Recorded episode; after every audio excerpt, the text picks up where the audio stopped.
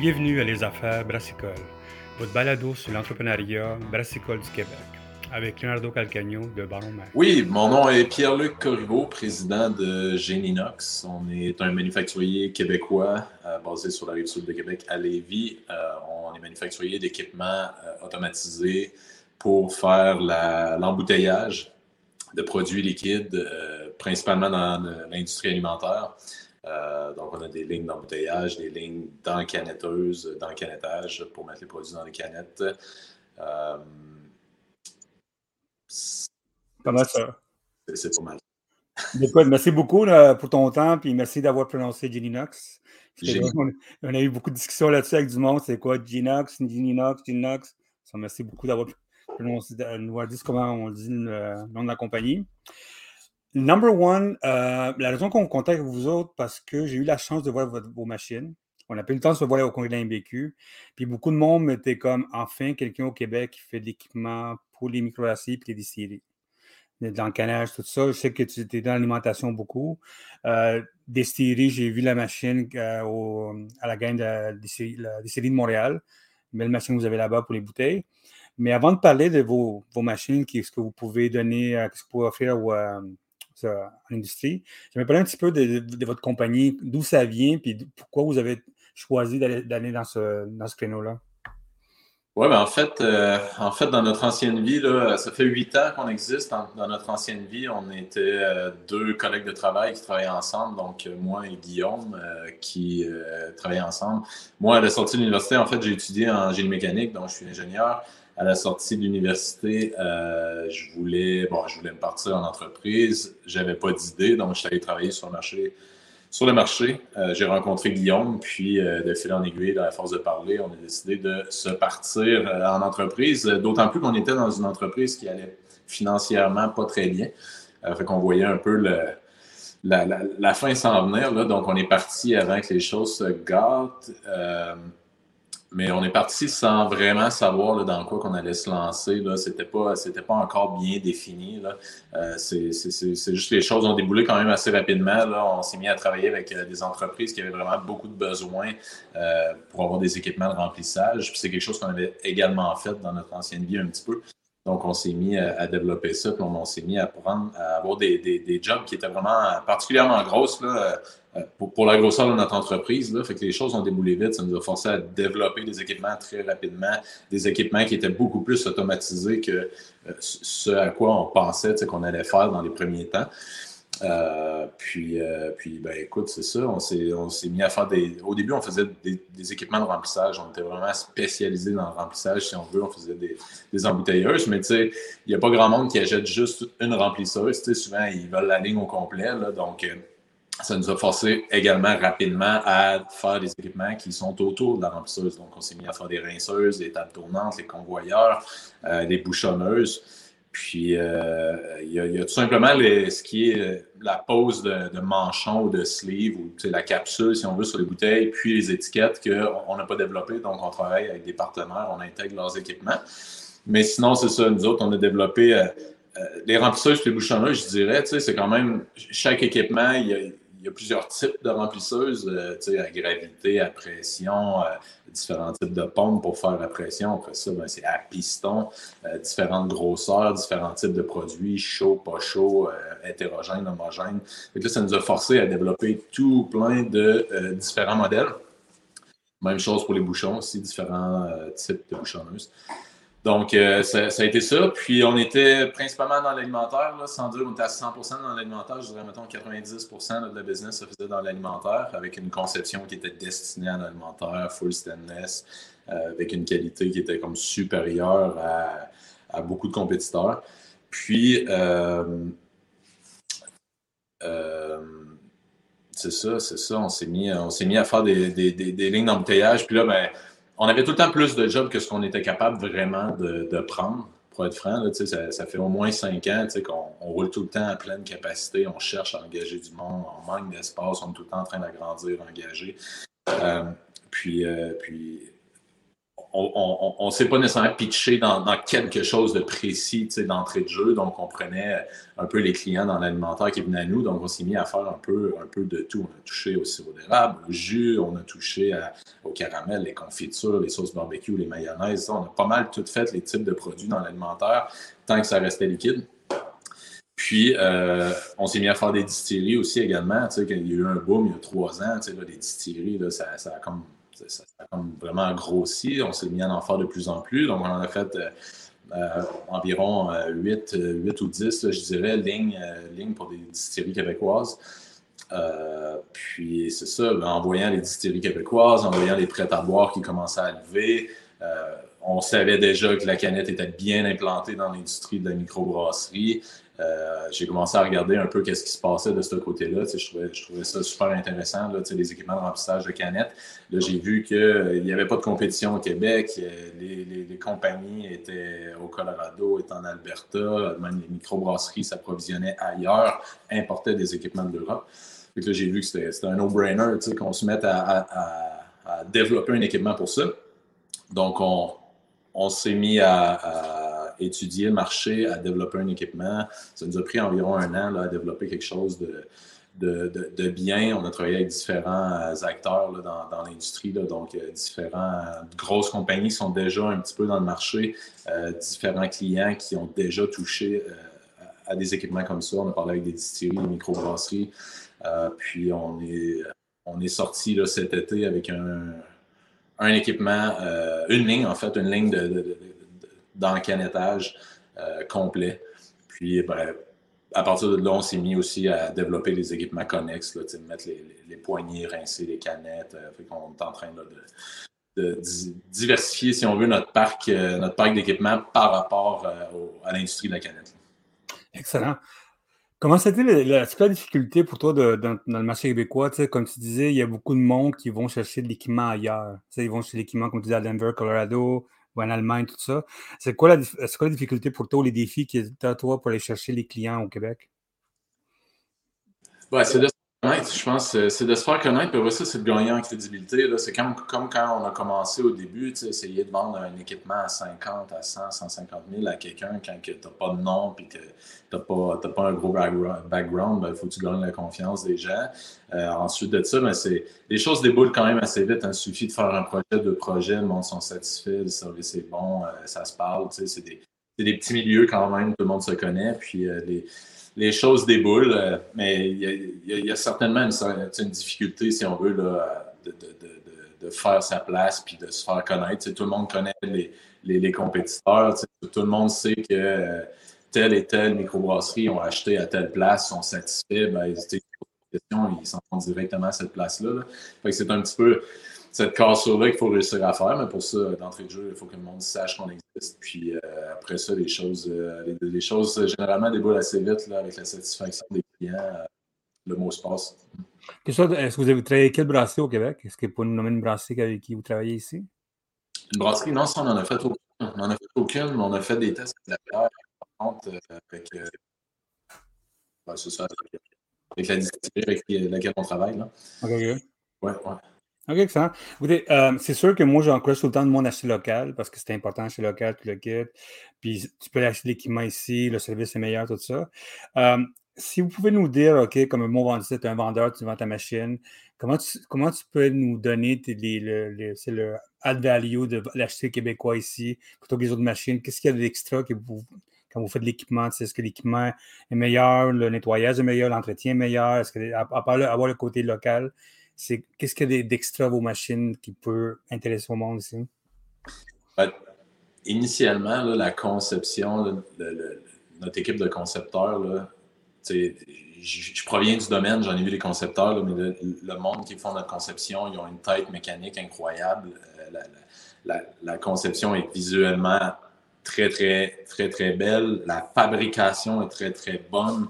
Euh, ça a été conçu là, plus solide que ce qu'on peut trouver. C'est facilement nettoyable. Tout est bien. Sur de ça, quand on a passé notre année à étudier, ben, on a étudié un peu qu'est-ce qui se faisait, c'était quoi les différentes techniques. Les différents brevets qui existaient et tout. On a fait, on a tout épluché pour essayer d'aller chercher. On s'est informé aussi. On est allé voir des, entreprises qui utilisaient des monoblocs, plusieurs types de monoblocs. Euh, puis on est allé vraiment chercher les technologies des plus grandes entreprises, si on veut, pour essayer de, de, comprendre c'est quoi qu'il y avait de mieux et de moins bien sur chaque, chaque machine pour faire la meilleure machine euh, linéaire. Parce qu'on s'entend, on, a focusé à faire un équipement linéaire. Donc, euh, on est, c'est ça, on est allé chercher le meilleur. Ensuite de ça, ben, on fait tout en interne, euh, que ce soit l'usinage, euh, la structure, la programmation. Les seules choses qu'on sous-traite, c'est la fabrication du panneau de contrôle, euh, puis la, découpe laser et le pliage. Mais sinon, le reste, tout est fait ici à l'interne. Donc ça, ça nous donne également une force, si on veut, que les autres entreprises pourraient ne pas avoir. il y a beaucoup d'entreprises euh, qui sont intégrateurs bon, ben, c'est pas eux autres qui l'ont conçu la machine. Puis à l'interne, ils n'ont pas nécessairement tous les outils aussi pour pouvoir fabriquer des pièces, ajuster des choses. ça nous donne aussi cette flexibilité-là de faire euh, la petite partie custom qu'un client voudra avoir. Il veut intégrer une tête de nitrogène à tel endroit, il aimerait, il, y a une canette spéciale, il y a un produit spécial. Ben, à l'interne, on est capable de partir de notre euh, technologie de notre modèle standard, de l'adapter un petit peu pour répondre aux besoins du client. Fait ça, c'est quand même quelque chose de, très intéressant. Là. Puis, euh, c'est ça, je dirais, qu'on offre aussi un service qui. Euh, euh, je veux dire, quand, quand, tu commences dans le marché, il y a 8 ans, quand on a commencé dans le marché pour se faire un nom, ben, tu comme ça. Il faut que tu donnes du service. Puis, je pense qu'on n'a jamais arrêté non plus de donner du service. On est très accessible, on répond rapidement. Euh, puis ça, je pense que tous nos clients l'apprécient. Comment vous faites, vous autres, côté euh, ressources humaines? Parce que souvent, je parle avec beaucoup de compagnies de, d'équipements, tout ça, ils ont des problématiques de ressources humaines. Vous autres, c'est sûr que vous, ce que j'ai avec du monde que j'ai parlé, veulent avoir votre équipement yesterday, ils veulent ça hier. Comment vous faites, vous autres, pour, pour offrir votre équipement une clientèle qui est de plus en plus versée locale avec la problématique des ressources humaines à travers le, à travers le Québec? C'est un casse-tête. C'est un casse-tête. Euh, on, engage, à chaque année, on engage, à chaque année, on cherche des gens. Euh, c'est de trouver du, monde de qualité, en fait. quand on veut faire des équipements de qualité, ça nous prend du monde allumé. Quand on veut donner du bon service, ça nous prend du monde allumé, du monde qui connaissent un peu ce qu'ils font, euh, du monde qui sont dévoués, qui sont responsables, autonomes. c'est plutôt compliqué. dans la dernière année, on a focusé principalement à augmenter notre productivité, en fait, se structurer encore plus dans, l'usine pour être capable d'en faire plus avec nos ressources actuelles, euh, maximiser l'espace au maximum. En fait, on a acheté la, bâtisse où est-ce qu'on est. Ça nous a permis d'accéder à une partie qui était, euh, qui était louée. Là. on a comme rapatrié tout ça. Euh, fait ça nous a donné plus d'espace. Puis, euh, c'est ça. Écoute, c'est compliqué. J'ai passé du temps dans les dernières semaines, mois, là, je dirais, à, regarder même, à utiliser euh, du monde de l'Europe, de l'Afrique, essayer, essayer de rapatrier euh, des, talents, si on veut, de l'extérieur, parce que ici, ici ça fournit, ça fournit tout simplement pas. Il n'y a, a, personne qui cherche de job. Ceux qui cherchent la job sur le marché, c'est c'est souvent, c'est souvent des gens qui changent souvent de job. Tu sais, c'est ah peut-être pas le meilleur, c'est peut-être pas ceux que tu vas avoir. Puis euh, sinon, ben, il faut aller les arracher aux autres entreprises. C'est quand, même, quand même assez complexe. Et vous autres, que vous voyez à long terme quelque chose qui peut empêcher de grossir la compagnie ou c'est quelque chose, comme tu dis, tu, as structuré ta compagnie pour être sûr que tout fonctionne bien? Ben, c'est certain que c'est un frein. Si demain je peux engager 10 euh, personnes puis augmenter on prendra encore plus de jobs. Euh, et euh, dans, la réalité actuelle, en fait, ça va vraiment être ça, de, réussir à engager euh, de, façon saine des gens au fil du temps, puis d'essayer de structurer les choses à l'interne pour que ce soit de plus en plus simple et, productif. en fait, je, crois que d'avoir de plus en plus d'équipements standards aussi, ça l'aide. L'industrie de la canette, c'est quelque chose qui est intéressant du fait que les canettes sont. Il n'y a, pas 15 000 sortes de canettes. C'est ces canettes-là. Ensuite de ça, les produits vont varier, mais ça reste des produits hétérogènes. Ils, ils, sont carbonisés ou non. Ils vont être pratiquement tous froids. Il n'y a personne qui va vouloir remplir à 100 degrés Celsius.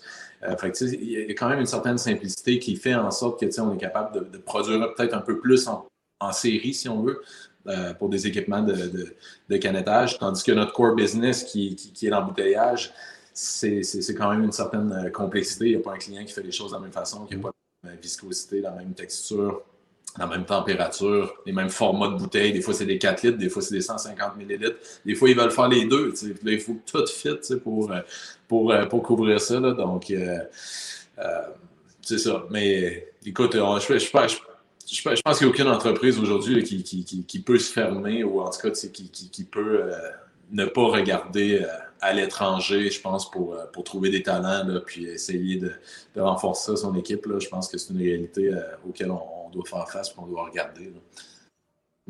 Le marché canadien, est-ce que vous intéresse pour l'instant? Parce que je sais qu'au Québec, euh, moi, le monde ne savait pas quand j'ai parlé de vous autres.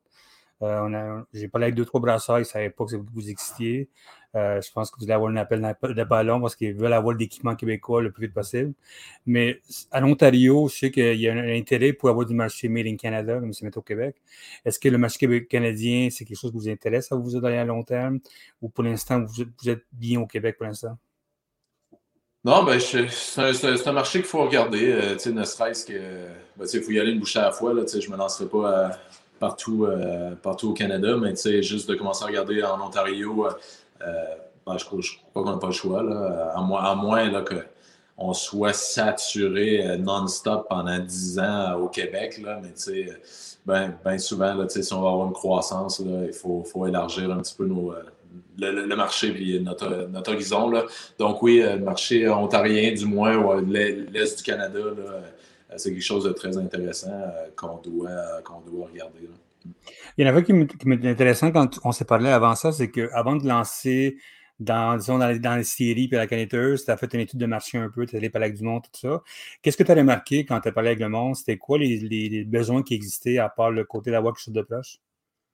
Ben, ce qu'on a remarqué, c'est que de plus en plus, le monde veut avoir un produit de qualité.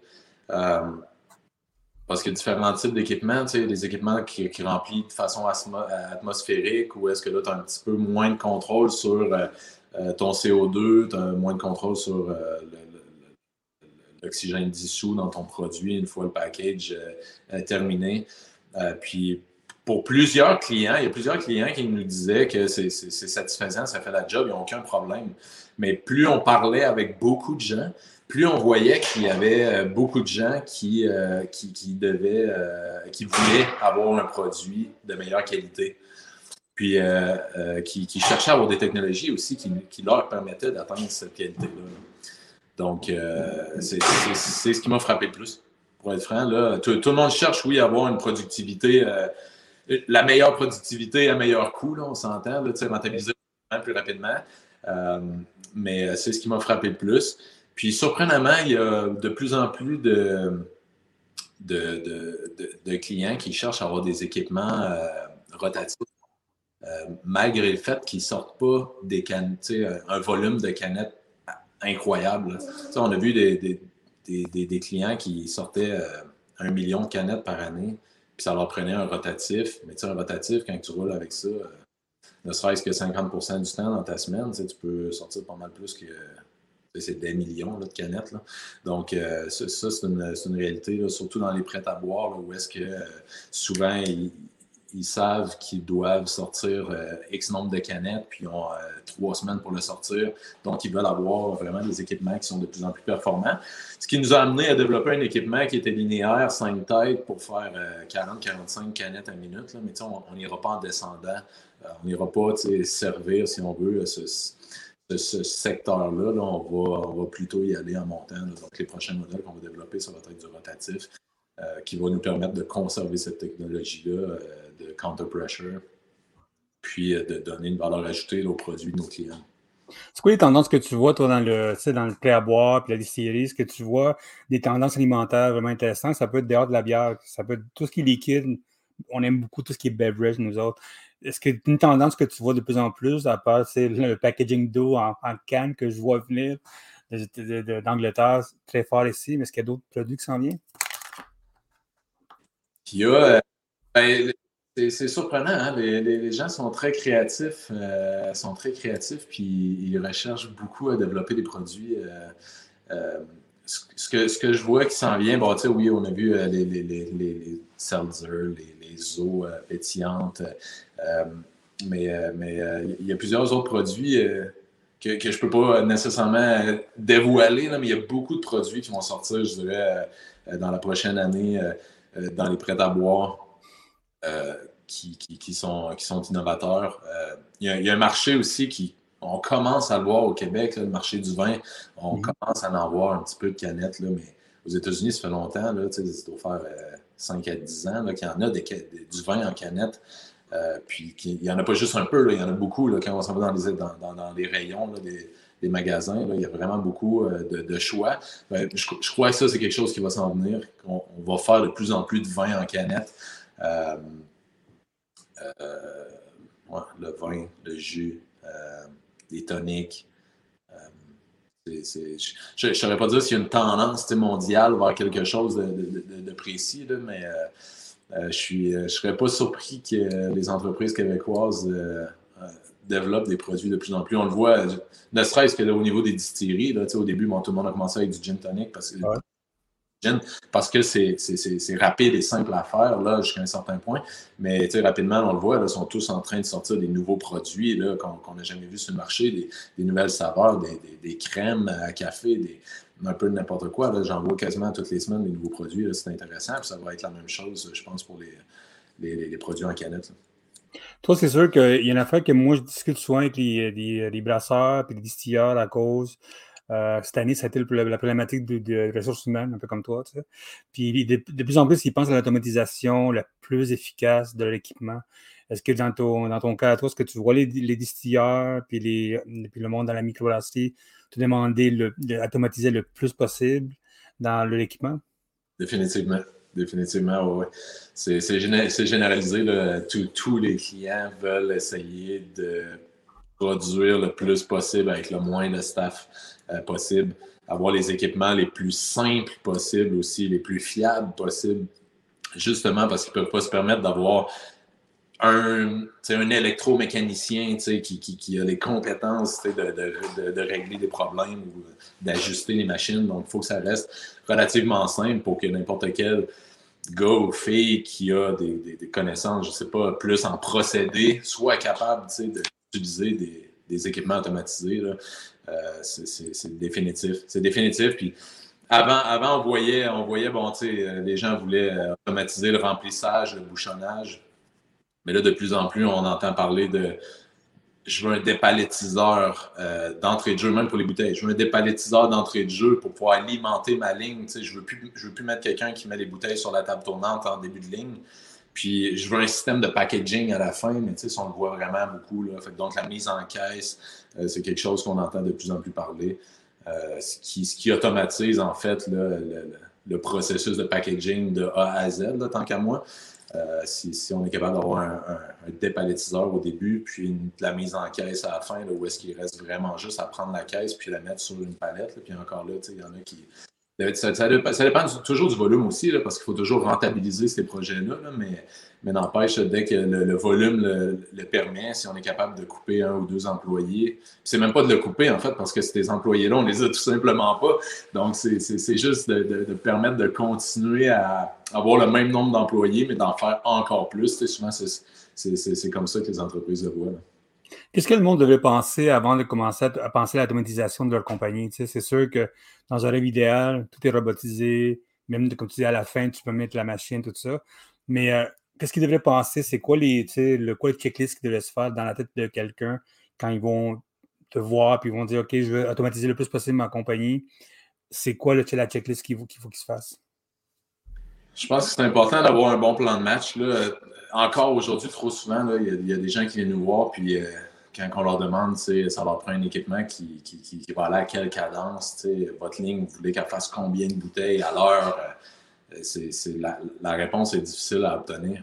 Euh, puis souvent, la réponse, c'est qu'ils vont nous dire, ben là, en ce moment, je fais tant de bouteilles à l'heure. Mais c'est pas ça la réponse que ça nous prend.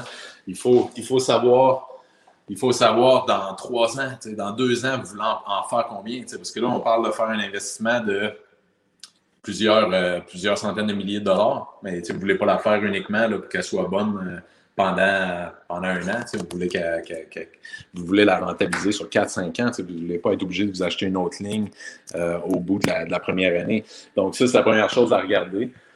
ensuite de ça, je pense que c'est de garder en tête, ça c'est plutôt important, c'est de garder en tête tout ce qui, qui tourne autour. Là, avoir, avoir la ligne, c'est une chose, ça prend l'espace. Euh, ça prend euh, l'électricité. Donc, souvent, il y a des gens qui n'ont pas de 600 volts, qui n'ont pas de, de, triphasé. C'est des choses qu'il faut penser. Ils n'ont pas beaucoup d'ampérage dans leur panneau. C'est des choses auxquelles il faut penser. Ça prend un compresseur aussi. Ça prend pas juste un petit compresseur du Canac à 300$. Ça prend quelque chose qui va être capable de fournir la ligne. Euh, puis, puis, ben, c'est pas mal ça. Je, pense vraiment là, que ce qui est important, c'est de savoir où est-ce qu'on s'enligne pour être capable de saisir la ligne pour avoir le meilleur investissement, là, euh, puis de la rentabiliser euh, le mieux possible. Je pense que c'est ça le plus important. Vincent, écoute, merci beaucoup, Genox. Euh, J'ai plusieurs questions à te demander, mais tu sais, comme le Noël s'en vient, il y a beaucoup de temps choses à faire.